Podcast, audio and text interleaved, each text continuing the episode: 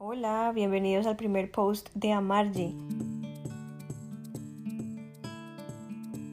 Amarji, palabra en sumerio que es la raíz de la palabra freedom, que significa en español libertad, pero una libertad muy especial, una libertad para analizar porque traduce exactamente el retorno a la madre, pero pues hablaremos más adelante del tema y si me siguen en Instagram ahí encuentran qué significa realmente amarle y les habla quién, quién soy. Pregunta tremenda, ¿no les parece?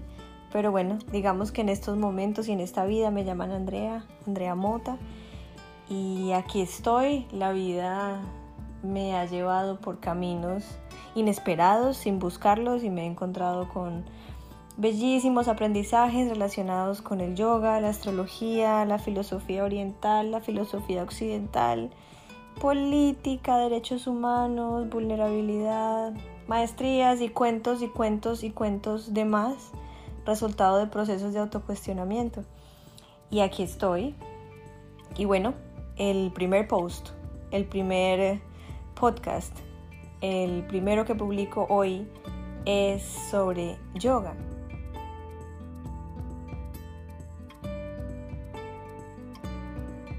¿Qué es yoga?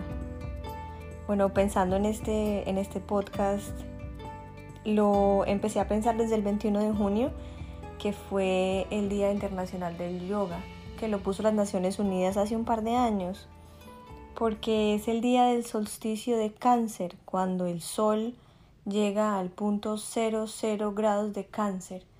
Separa el sol, nuestra energía vital, en el punto más alto del cielo.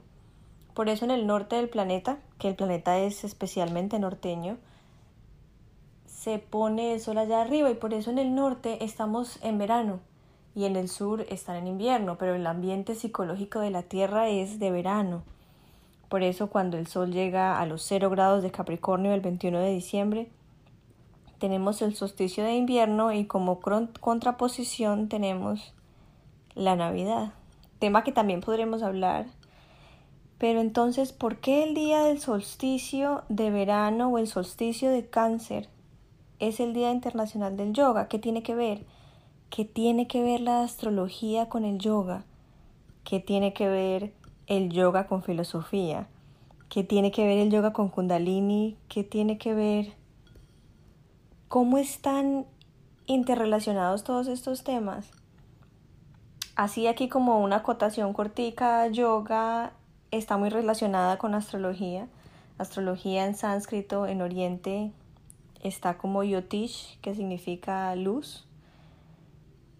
Ellos manejaban todos los calendarios desde siempre, desde la época védica, a raíz de la astrología. Obviamente no la astrología occidental como la que manejo yo y manejamos en mi familia y aquí en Occidente, pero muy similar era la que medía los tiempos. Y astrológicamente los puntos más importantes del año son los solsticios y los equinoccios, que marcan los periodos del, del año. Y cuando el sol llega a los cero grados de cáncer es cuando más se ilumina el cielo, estamos cargados de energía, queremos jugar, queremos brincar, queremos trabajar, queremos conquistar y nace la postura del guerrero que nos da todo el coraje y el vir ya en sánscrito, la valentía para poder asumir la vida. Porque les digo, para empezar, yoga para mí, en estos momentos de mi vida, más allá que una postura física, más allá que un ritmo respiratorio, más allá que una clase, que una religión hasta la han llamado, que una secta, que una forma de pensar, para mí es una actitud en el corazón. Y he marcado este, este podcast para hablarle de mi visión, hablarles a ustedes de mi visión sobre el yoga, y sentí la importancia, claro, por el solsticio y porque me es imposible no entrar a redes sociales, sea Facebook, Instagram, y encontrarme con la moda del yoga. Y hablo, abro Instagram y veo 20.000 posturas físicas, desde simple sentarnos con las piernas cruzadas o una invertida, una parada de cabeza, una apertura de cadera, un split, una parada de manos, un escorpión, el animal que ustedes quieran, el lugar del mundo, el sabio que quieran. Y estamos invadidos por el yoga, ¿se han visto? Por la calle, en el parque, aquí. la ropa, los cánticos, los mantras. Estamos como en un proceso de invasión del yoga aquí a Occidente. Y no lo digo por mal porque más practicante de yoga pues no podrán encontrar que yo, por darles pues la exageración. Pero realmente Oriente se ha venido a Occidente y nos ha cambiado la vida. Y desde cuando llegó el yoga aquí, realmente se ha dado un proceso intercultural muy interesante. Han llegado conceptos como la muerte del ego, como la identificación, el cuidado de la postura física, el cuerpo, la alimentación, hasta entró en auge el vegetarianismo pensando que es oriental, cuando también tiene muchas raíces occidentales.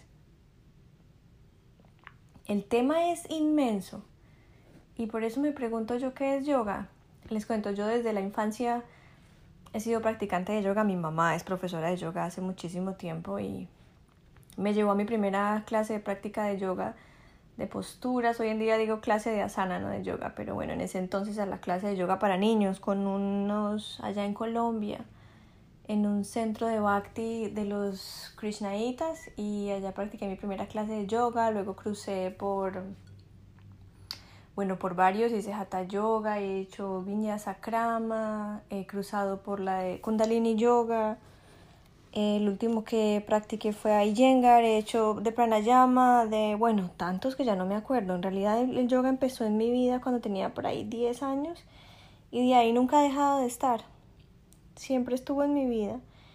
Y pensaba y juraba, y como dicen en Colombia, comía mocos, de que el yoga era entrar a una clase, cantar unas palabras en un idioma, en un lenguaje que no tenía ni idea qué era, pero sonaba muy interesante sentarme, estirar el cuerpo con las piernas cruzadas y tener cierto tipo de como de competencia emocionante con mis compañeros para saber quién lograba la postura más bonita, quién era más elástico, quién era más flexible, quién estaba más, más meditación, quién, duraba más con los ojos cerrados. Y de ahí no pasaba, y respirar y que el momento presente y eh, la compasión, el amor, pero en realidad no entendía nada, o sea, ni siquiera me llamaba la atención, en realidad yo iba porque el cuerpo se mantiene delgado y pues está de moda hacer yoga.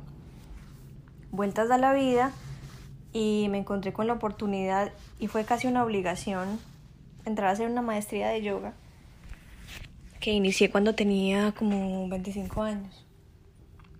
Y me he encontrado con un universo impresionante, el yoga un mundo tremendo eh, de muchísimos años y ahora que hace varios años acabo la maestría y he dictado ya clases para profesores de yoga y practicantes, me he llevado la sorpresa de que, como en mi caso, entraba a una clase y me dedicaba a hacer una gimnasia física y jamás me pregunté hasta cierto punto que lo hice.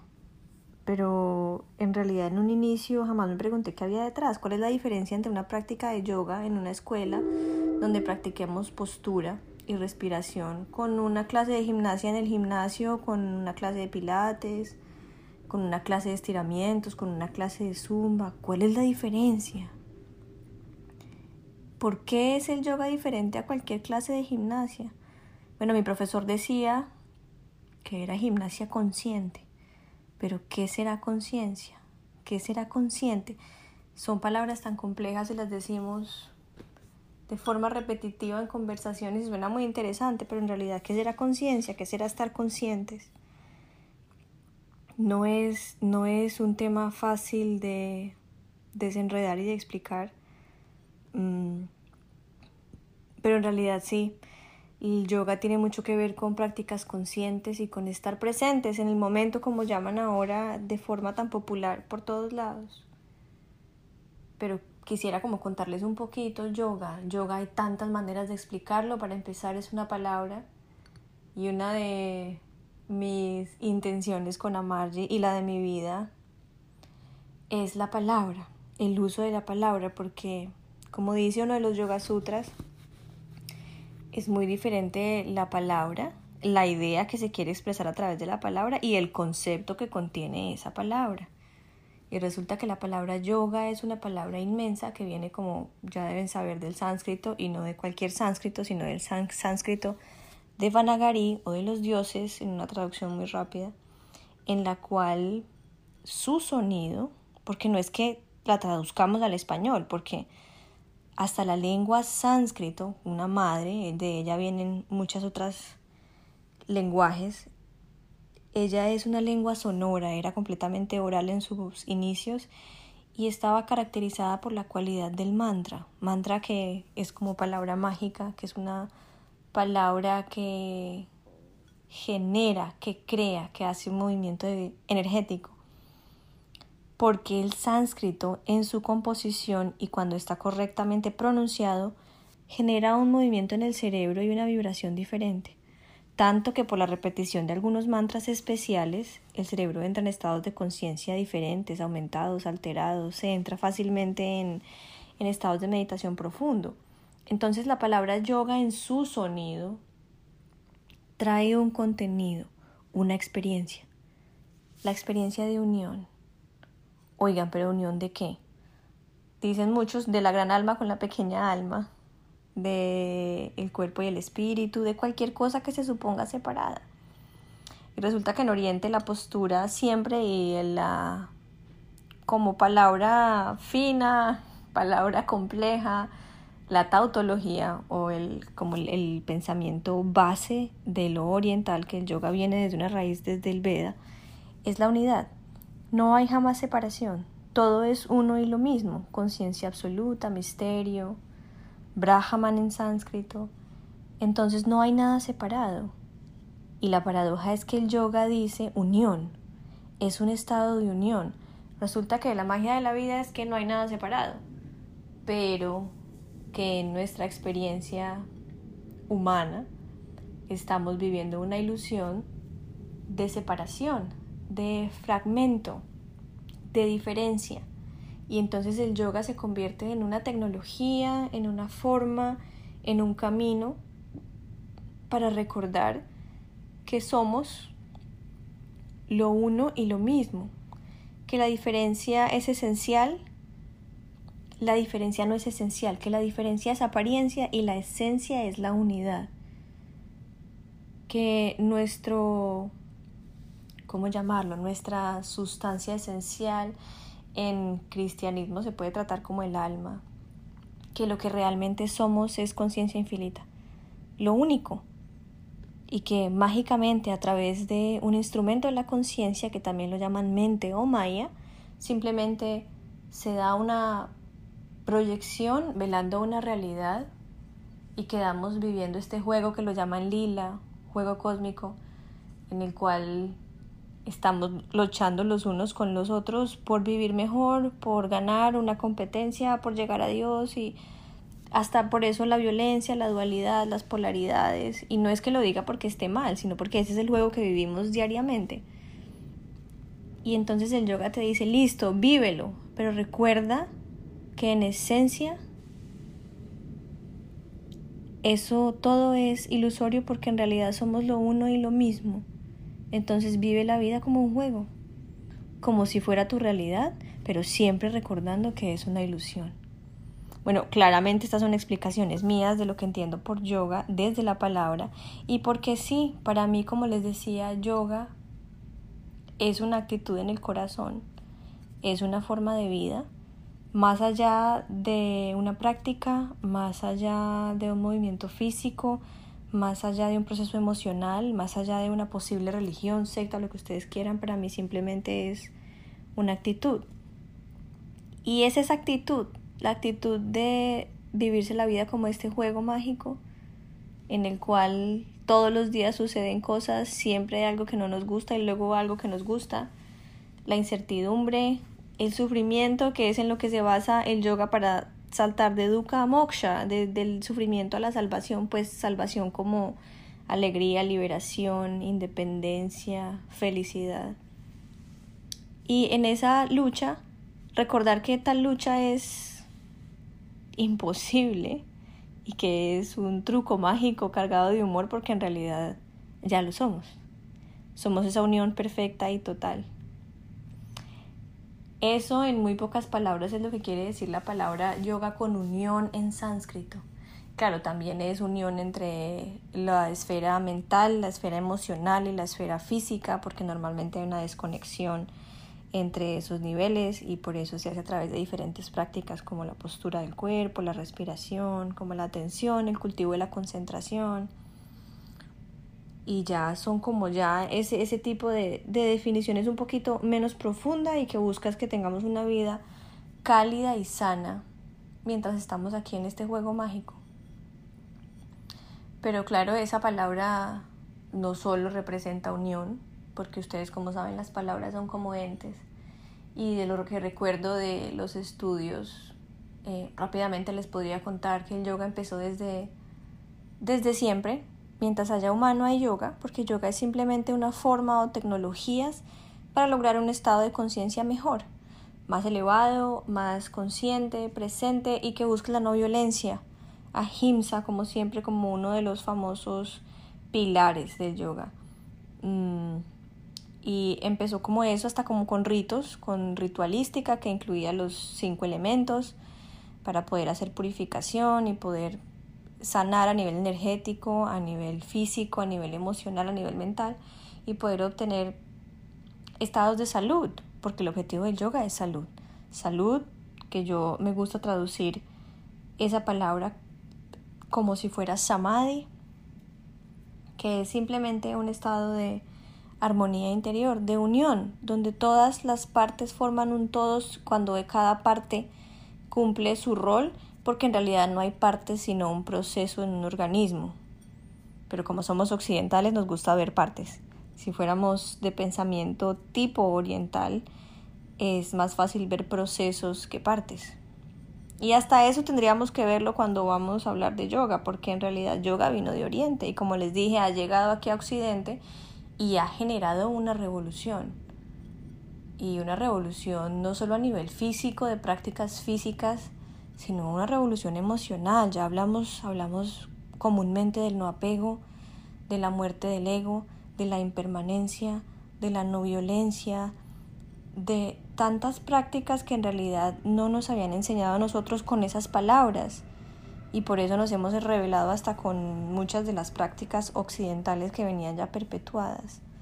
Porque hay que admitirlo, los occidentales tienen energía masculina marcada y el pensamiento oriental, que aquí hago un, paréntesis oriental, no me refiero ni a zona geográfica ni a las personas que viven en, el, en Oriente, sino como a esa semilla de pensamiento que gestó en Oriente, en, los, como, como el pensamiento puro que hay allá. Cierro paréntesis, el pensamiento oriental entonces es muy femenino y muy de la madre, ellos van con la divina madre, Kundalini, que es una figura eh, central en el yoga, es la energía femenina o Shakti, y ha llegado aquí a Occidente y ha generado mucho movimiento. Hasta forma de vestir nos ha cambiado, y se los digo, desde que yo entré a todo este movimiento, hasta mi forma de vestir cambió primero por moda, estoy casi segura porque no había ahí gran entendimiento de lo que pasaba. Hoy en día es porque ya en realidad los intereses y la atención no se pone en ese tipo de, en ese tipo de cosas. Mm. Y entonces el yoga ha venido y ha generado una cantidad de cosas y no nos alcanzamos a imaginar cuando cruzamos una puerta de una clase de yoga que nos quitamos los zapatos, nos sentamos en el tapete, en el mat entonamos un mantra, tres mantras, siete, leemos un sutra, mm, estamos sentados en el piso, hacemos posturas, sentados, de pie, acostados, laterales, invertidas, flexiones y luego hacemos namaste, juntamos la palma de las manos, nos despedimos del profesor y decimos hasta luego. ¿Qué hay detrás? ¿Qué generó esa práctica? pues el concepto yoga, lo que les venía contando. Y como la palabra viene desde el inicio como esta ritualística, esa palabra fue evolucionando y evolucionando. Y cuando llegamos al momento de la historia oriental en donde salieron a la luz los textos como el Bhagavad Gita y el Yoga Vashista, nos encontramos con tres líneas de la práctica del yoga. Karma yoga, la, el, el yoga de la acción, de la acción consciente, que eso es es mágico, ese, ese yoga de la acción consciente es, es muy especial porque creo que el grosso de la población nos queda grande acción consciente. Y no es que yo esté presente en lo que hago, pero sí, a lo que se refieren ellos realmente es que cuando hay presencia en el corazón, las acciones fluyen y simplemente no hay una voluntad impuesta a hacer acciones y que porque normalmente cuando está la voluntad para ejercer una acción se espera algo a cambio, un resultado, eh, una retribución, un pago, una reacción, pero en esta acción consciente lo que nos dice es que es cuando hay presencia, cuando hay conciencia y el estado mental de ese ser ha sido entrenado, entonces las acciones simplemente fluyen. Y entonces dicen las escrituras que son simplemente acciones desinteresadas y desapasionadas. Eso es un tema largo, hay sutras, hay temas para estudiar, el Mahabharata es un buen ejemplo para hacerlo y hay miles de líneas de prácticas basadas en el Karma Yoga. Ahí mismo, en el Bhagavad Gita especialmente, llega el Bhakti Yoga, que es el que Krishna dice en uno de los sutras del Gita que era su yoga favorito, porque cultiva el corazón. Y no es que solamente cultive el corazón, sino que al cultivar el corazón, cultiva el pensamiento y cultiva la acción. Y el Bhakti Yoga simplemente nos habla de una entrega desinteresada y desapasionada al amor, a una, normalmente se hace hacia una deidad porque no conocemos una práctica que no sea direccionada hacia una deidad por nuestra cultura, por nuestra forma de pensar, por nuestras condiciones, por nuestras paradigmas, culturas, pero se inicia con una práctica de devoción hacia una deidad que simplemente cultive un estado de amor, de entrega, de rendición y no es de rendición de me doy y no hago más, sino como de entrega total a la vida. Y desde esa entrega surgen todas las virtudes. En el Gita no lo enseña Krishna que se lo dice a Arjuna que se entregue a él y solo por eso Arjuna toma la valentía y puede cruzar la guerra que estaba presenciando. Y después ese bhakti evoluciona tanto que ya la entrega se da simplemente al vivir. Y y es, es, muy lindo, es muy lindo en las prácticas de Bhakti donde encontramos el uso del mantra, que es el tipo de oración de Oriente y que nos ha llegado tanto. Y cantamos con el mantra y bailamos y efectivamente a través del uso del mantra el cerebro entra en unos estados de conciencia diferentes y hay una elevación, hay un cambio de vibración y obtenemos estados de yoga. Y la última línea que debo decir que es mi favorita, sin descontar las otras porque también me parecen una maravilla es el Jnana Yoga, la línea del yoga que se basa en el conocimiento, pero no en el conocimiento que están los libros, porque para eso están los libros, para qué de aprenderme todo eso si saco un libro y lo leo. Pues tal cual, porque de qué sirven un montón de páginas memorizadas, pero el Jnana enseña a través del arte de bicharana o de autocuestionamiento a generar preguntas, a generar miles de preguntas para que al hacer la pregunta surja la respuesta en una experiencia. Para el Jnana Yoga, el conocimiento es simplemente la experiencia de un saber que te da un sabor y genera discernimiento. Y es el discernimiento entre aquello que es real y lo ilusorio. Y eso genera un cambio en tu vida, genera un nuevo estado de conciencia y genera yoga. Decía mi profesor y varios textos que he leído que la línea de yoga que escojas para practicar depende de tu personalidad. Hay tipologías y hay tipologías muy de bhakti, muy de karma, muy de ñana, ya eso depende de cada quien y hasta ahí puede entrar la astrología para, para ayudarnos a, a saber cuáles son las líneas. En este caso aquí les habla Sol conjunción Mercurio en Sagitario, lo cual me hace bastante con los temas de estudio y de análisis y de cuestionamiento y de muchísima curiosidad, porque el ñana busca una pasión, una curiosidad por entender el mundo y, y, lo, y lo que vivimos. Y ellos tres en su cultivo generan como un estado que llamamos yoga. Y vean hasta ahí, nada de asana, nada de pranayama, nada de nada. Simplemente unas técnicas y obviamente dentro de esas técnicas habrán meditaciones, habrán respiraciones, habrán pero no la formalidad que entendemos hoy como asana. Para llegar a asana pasaron muchísimos años más y resulta que de ese Veda, de esas escrituras, hubo muchísimos comentarios y unos de ellos fueron los de Patanjali, una gran figura, papá del linaje del yoga, el primer acercamiento de unos sutras que hablan de qué es la vida y de cómo vivirla y de un entrenamiento, un entrenamiento para poder obtener un estado de yoga, un estado de yoga que lo llaman samadhi o kaivalya, de liberación. Y de ahí alguien entró y comentó varios, y por ejemplo el más común es a través del Hatha Yoga Pradipika, o el, y que es el, el, sutra, es el, shastra, la escritura sagrada del, del Hatha Yoga, que simplemente tiene un par de posturas, muy pocas la verdad. Hoy en día tenemos muchísimas posturas, pero desde ahí vienen muy pocas porque eran solamente posturas para alistar el cuerpo físico para sentarse a la meditación.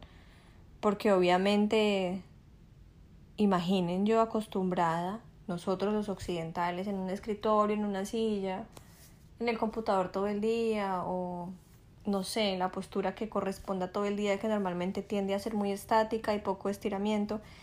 Y de repente, bueno, me voy a sentar a una meditación, me siento, cruzo las piernas, pues no se aguanta nadie. A los 15 minutos, a la media hora, a la hora del dolor del cuerpo, las rodillas, la cadera, la espalda, no se aguanta, no pudo haber meditación.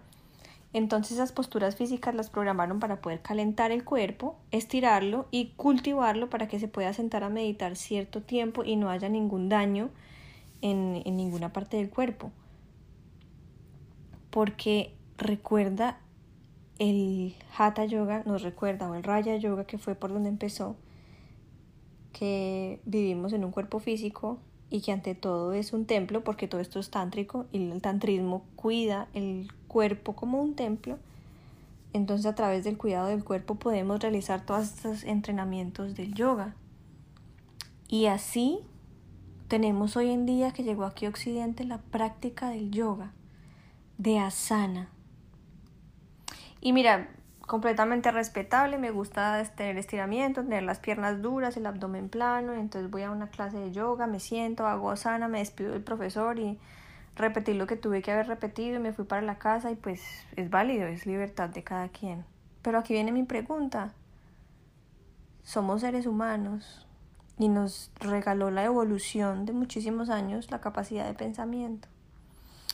Un pensamiento que como dicen los budistas normalmente está como un mono, súper ocupado, volátil, sin centro, pasó una mosca, pensamos en la mosca y la mosca generó mil movimientos mentales y luego hubo un sonido, el cuerpo, la competencia, las emociones, todo lo que viene. Y esa cabeza va como sin quien la vea siquiera. Y entonces esa bellísima cualidad que nos dieron del pensamiento va como a la deriva y simplemente vamos por la vida. Es válido y al que le tocó, le tocó y el que lo decide y lo que sea, pero pues ya buscando un intento de, de, de conciencia y pensando en Amarji, que es una nueva forma de ver, nace el cuestionamiento. ¿Por qué hacemos lo que hacemos cuando lo hacemos? ¿Quién lo hace? ¿Por qué? Porque el cuerpo físico, porque las posturas tienen nombre de animales, de lugares, hasta de partes de la tierra, como decir la montaña, de personas, de guerreros, de hasta cosas físicas. ¿Por qué? ¿Qué hay detrás? ¿Por qué dicen muchos que el yoga para la ansiedad, para los nervios, para el miedo, para el, para el trauma, yoga terapéutico, yoga para restaurar? ¿Qué sucede? ¿Qué hay detrás de eso? bueno, hay un mundo, hay un universo y una cultura espectacular. Y además de eso, si me meto en ese mundo y me encuentro yo con palabras como el ego, como la muerte del ego, me encuentro con el no apego, me encuentro con un sutra muy especial que dice el esfuerzo sin esfuerzo, me encuentro con el observador, me encuentro con el testigo, con la no reactividad, con la no violencia, me encuentro con libertad todas esas palabras que muchas veces atentan contra lo que nosotros conocemos aquí en Occidente. Vean, enseñando, atendiendo personas, colegas, compañeros, me he encontrado con muchísimas personas y he escuchado el dolor que genera toda esta información por la dificultad que tenemos de entenderlo. He escuchado de depresiones profundas porque me apego y no logro desapegarme y entonces soy malo o porque esa persona tiene un ego muy grande, que cómo hace que el ego espiritual, que bueno, el uso de una cantidad de palabras que generan unas confusiones y unos enredos que terminan generando dolores emocionales, dolores físicos, el exceso en la práctica, lograr la, el split, abrirse de piernas y de repente la cadera no está lista, pero hay que hacerlo, las lesiones, no solo emocionales, las relaciones ahora de pareja, lo que se enfrentan con este poco de conceptos respecto a la libertad de convivencia, respecto a la infidelidad, respecto al sexo. Entonces aquí, desde el balcón que yo veo y que he pasado por ahí, porque no crean, también he tenido mis contradicciones y fuertes, porque son conceptos que retan y que difícilmente lo sabemos masticar, digo yo, por todo el paquete de memorias que ya tenemos y la como la incapacidad de ir y hacerle análisis a las palabras y a lo que nos proponen. Entonces por eso el, el motivo de hablar de yoga no es hablar de la práctica. Y bueno, si solo quiere ir a la práctica, libertad de cada quien. Pero si queremos ejercer como humanos, y ver qué hay detrás y tal vez evitar un poco más la violencia, las depresiones y las agonías por toda esta cantidad de información, eh, vale la pena hacernos preguntas. ¿Qué en realidad nos está enseñando el yoga? ¿Cómo es el camino? ¿Por qué la práctica a través de la postura física? Y nos dicen siempre que nos desidentifiquemos del cuerpo físico, pero la práctica inicia por asana. Eh, ¿Cuál es la base ética la propuesta ética que propone el yoga y por qué la meditación. ¿Qué tiene que ver la meditación con la atención y la concentración? ¿Por qué el tipo de ropa que usan? ¿Por qué el lugar? ¿Por qué quitarse los zapatos? Tantas preguntas que no crean. El cerebro es un aparato mágico, impresionante, se alimenta de tantas maneras y vive que todas estas pequeñas percepciones van generando unos impactos a nivel consciente y a nivel no consciente. Y vale la pena hacer como un, un estudio de todo esto que ingerimos. Y bienvenido es el yoga y me fascina. Y efectivamente el día del sol en el solsticio de cáncer a los cero grados de cáncer no podía ser el mejor día para el yoga. Porque es el día en el que el sol está más alto y brilla. Hay claridad, hay juego. Hay momento para lanzar una carta y jugar el juego de la vida y arrancar, porque cuando el sol y a, estudiar y a aprender todo esto que nos llega y a cultivar el corazón, porque cuando el sol baja a los cero grados de Capricornio, por allá el 21 de diciembre, llega el invierno al norte, la psicología del planeta cambia totalmente. Y llega la noche más oscura porque es el invierno y cuando el sol está en Capricornio está en el lugar más frío de la rueda zodiacal.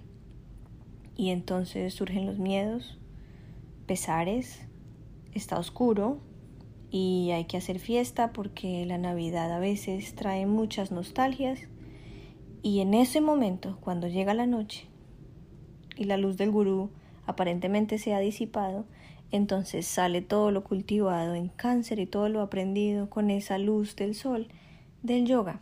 Y entonces ya en la noche aplicamos el yoga para luego volver a salir y hacer el mismo cultivo, siendo el ciclo eterno de la vida. Entonces por eso quien se pregunte si yoga realmente es eso, una postura física, un ejercicio respiratorio, no sé, un cántico, que si es una religión, que si es una secta, que si es una raza, que si hablan otro idioma, que si es del diablo. Bueno, lo que ustedes quieran. Abre el camino para las preguntas y para que cuestionemos como reales seres humanos y les dejo sobre la mesa y les repito que para mí el yoga es salud y es una actitud en el corazón que busca simplemente una vivencia en amor no violenta y dispuesta a jugar este juego, valga la redundancia, maravilloso, que a veces parece más doloroso que otra cosa, pero el recuerdo de ese juego cambia todo el escenario y la sonrisa interior o samtosha es la que marca la actitud y cambia toda la vida. Es un reto y por entretenernos en estos momentos es válido y yo le apunto a eso. Y bueno, les agradezco por haberme escuchado, por estar aquí conmigo y bueno, quedo abierta a comentarios, a que conversemos, a que discutamos, a que hagamos preguntas, jaladas por la curiosidad más que por la crítica, el juicio y, el, y el reto ofensivo. Eh, seguimos hablando, les mando un abrazo.